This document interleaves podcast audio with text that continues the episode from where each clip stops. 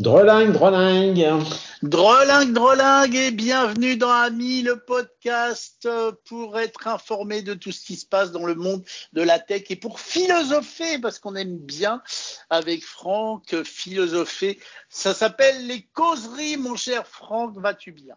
Salut Guillaume, je vais très bien. Philosopher, c'est peut-être un grand mot. Euh, bon, c'est vrai, c'est vrai qu'on ah, aime bien, on aime bien aller un tout petit peu au-delà de la technique. Voilà, c'est ça. Voilà. Mais justement, il y a de quoi faire. Tiens, aujourd'hui, j'ai envie de te parler d'un sujet qui est un peu dans l'air du temps. J'en entends beaucoup parler. Ça me fascine pas mal. Euh, ça fait un petit bout de temps que ça existe. C'est le jumeau numérique. Ah. Je voulais savoir ce que, ce que ça te dit, toi, le jumeau numérique. Peut-être faire une petite explication pour nos auditrices et nos auditeurs qui se diraient jumeau numérique, mais c'est quoi ça? Je crois que jumeau, jumeau numérique, c'est un terme effectivement qui est assez à la mode pour parler de simulation d'une façon générale. L'idée étant euh, de, de créer quand, on veut tester un système, je vais prendre l'exemple du bâtiment, par exemple.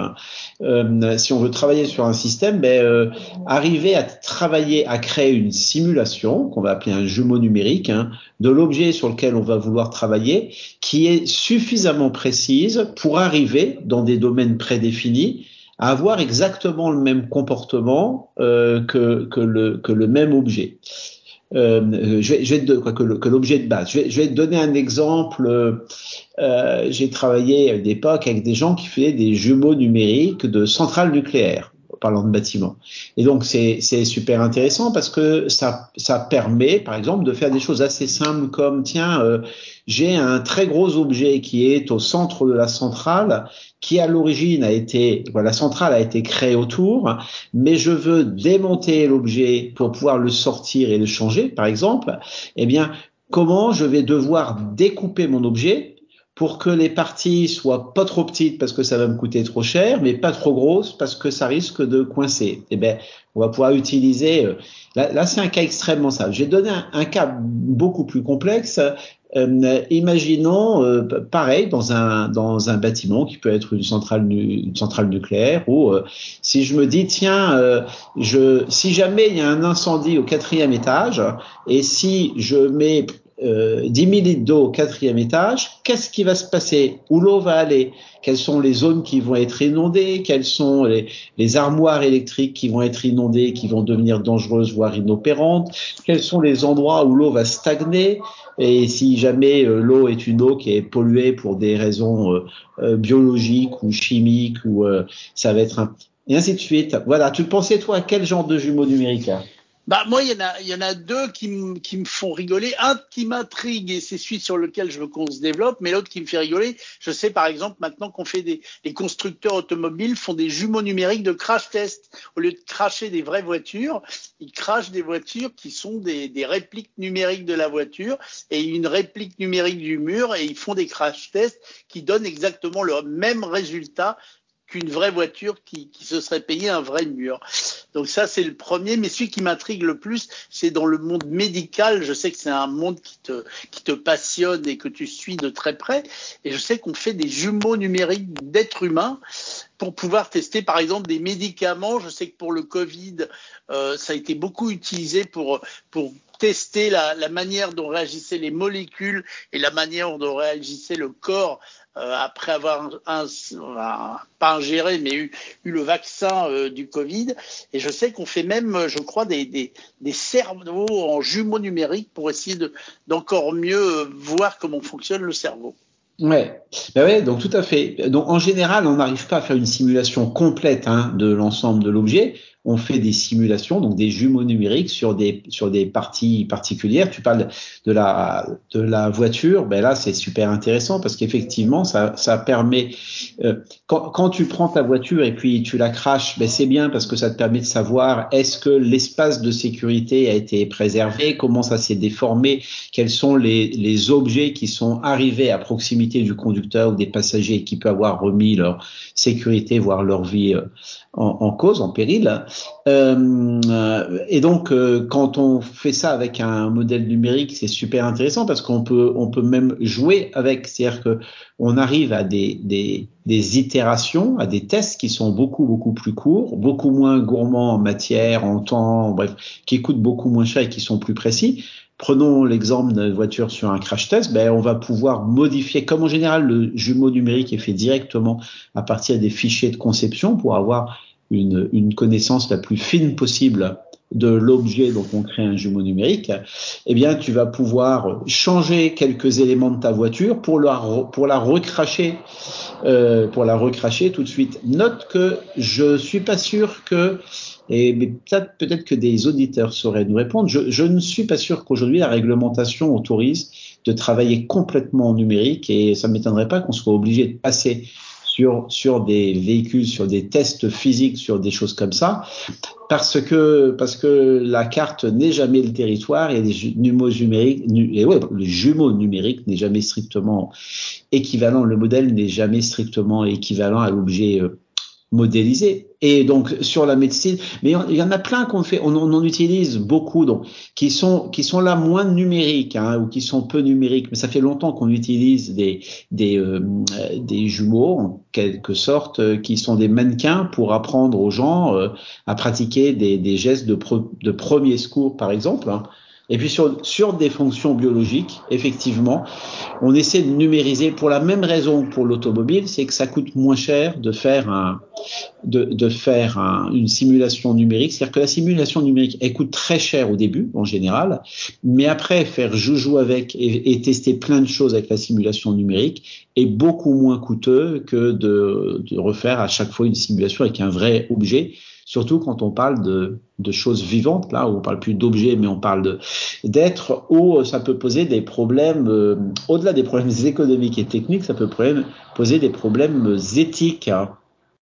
Et toc, et moi je voudrais rajouter une petite parenthèse, car il faut le dire, Cocorico, pour une fois, on a de l'avance, on est très bon. On a une grosse boîte française qui s'appelle Thales, qui, est, qui a un de ces un de ces compartiments qui fait des jumeaux numériques, et spécialement pour l'aviation, pour des satellites et des choses comme ça.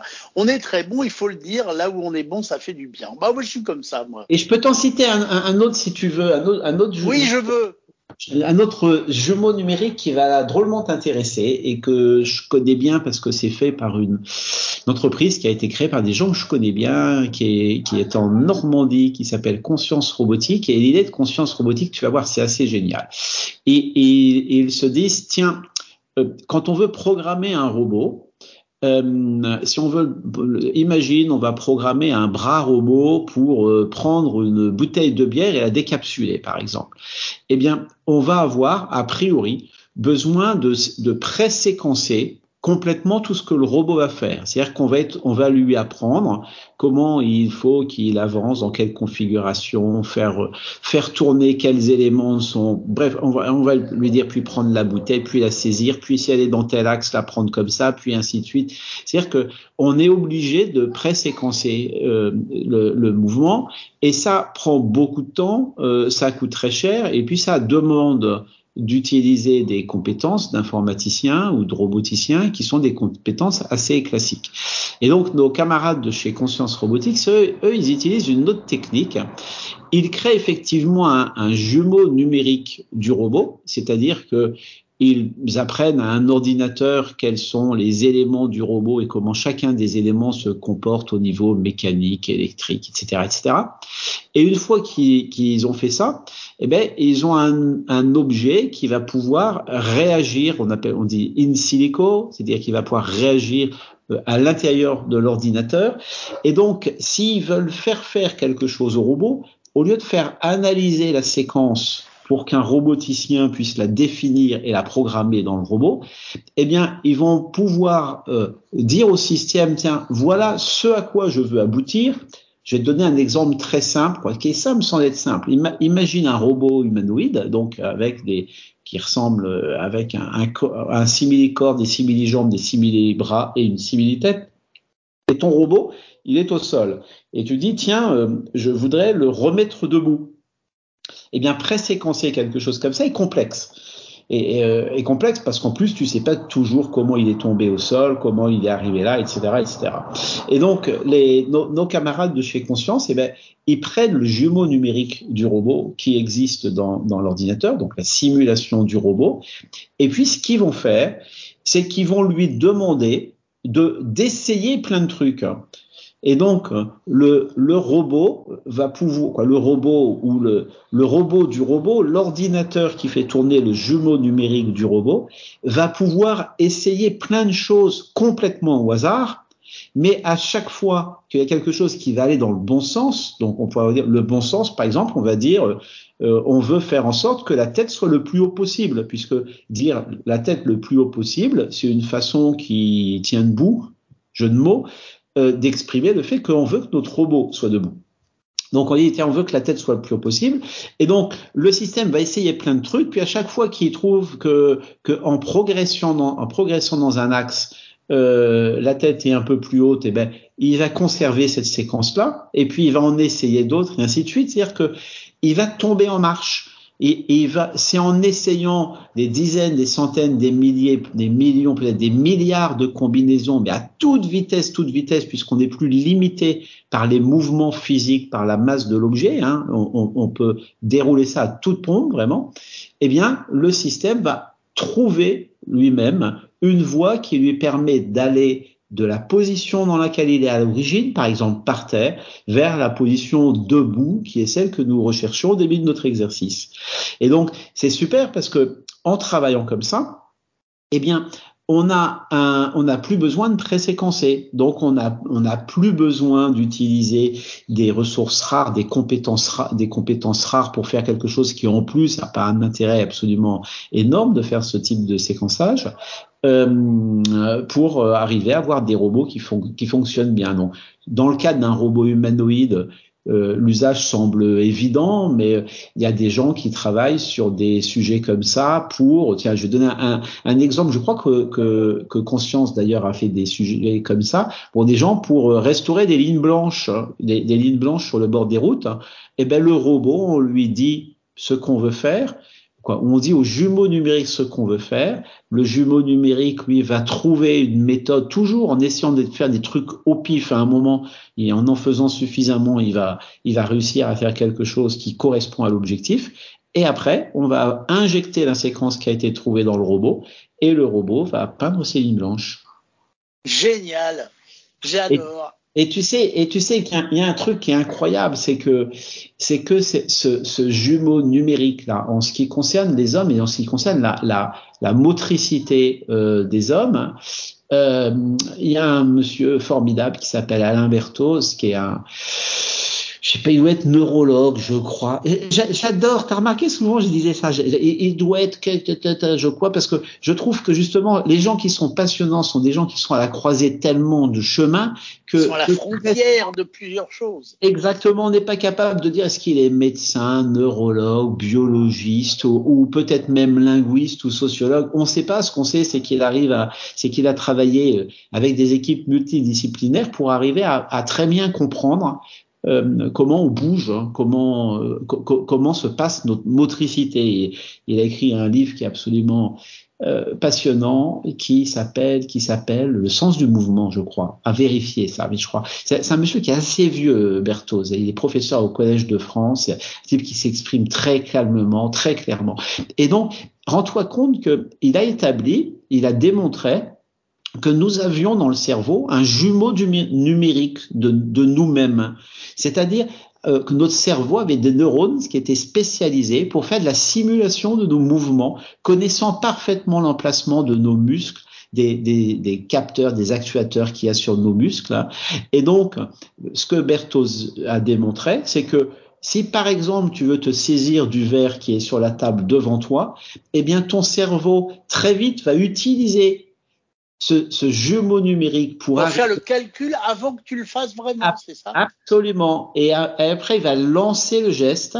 Et pendant le geste, eh bien, il va continuellement vérifier que ce qui se passe est réellement conforme à ce qui était attendu. Et si jamais il y a quelque chose qui se passe mal, comme je sais pas, le, tu, le verre manque de tomber, ou il y a quelqu'un qui te retient un obstacle qui te retient la main, ou je ne sais pas quoi, eh bien le système va recalculer. Et donc on, on, se rend compte comme ça que, que ce qu'on pensait être de la simulation numérique, en fin de compte, n'est que la façon dont notre corps et notre cerveau fonctionnent. Et j'ai envie de conclure par cette phrase Qu'est-ce qu'on est bien fait? Qu'est-ce qu'on est bien fait? Oui, hein, on est bizarrement bien fait. Et qu'est-ce et qu'est-ce que comme il est étrange que, que parfois nous soyons capables de faire des choses qui sont objectivement d'une complexité extraordinaire, alors qu'on se révèle incapable de faire des choses qui pourraient nous sembler beaucoup plus simples, comme par exemple ne pas nous engueuler. Ouais, ouais, mais ça c'est c'est le propre de l'être humain et c'est là nous sommes à la frontière de la philosophie, mais malheureusement, je pense que le temps nous, est imparti, mais c'est toujours un immense plaisir en tous les cas de te retrouver. Donc, donc, on peut le dire, je l'espère à la semaine prochaine. Et avant de te dire au revoir, je rappelle à nos auditeurs que Ami le podcast, c'est donc aussi en podcast. Il s'appelle Ami le podcast sur les plateformes Apple et sur les plateformes Android. Abonnez-vous, comme ça vous ne louperez aucun épisode. Laissez-nous des petits commentaires, des petites étoiles, histoire de nous faire mieux connaître à, d'autres auditeurs qui se baladent dans le monde magique du podcast. Et nous sommes un podcast à l'ancienne, car vous pouvez aussi nous laisser un message sur le bon vieux répondeur d'Ami, Ami la radio, au 01 76 21 18 10. Voilà, j'ai tout dit. Franck, encore merci. Et à la semaine prochaine alors. Salut Guillaume.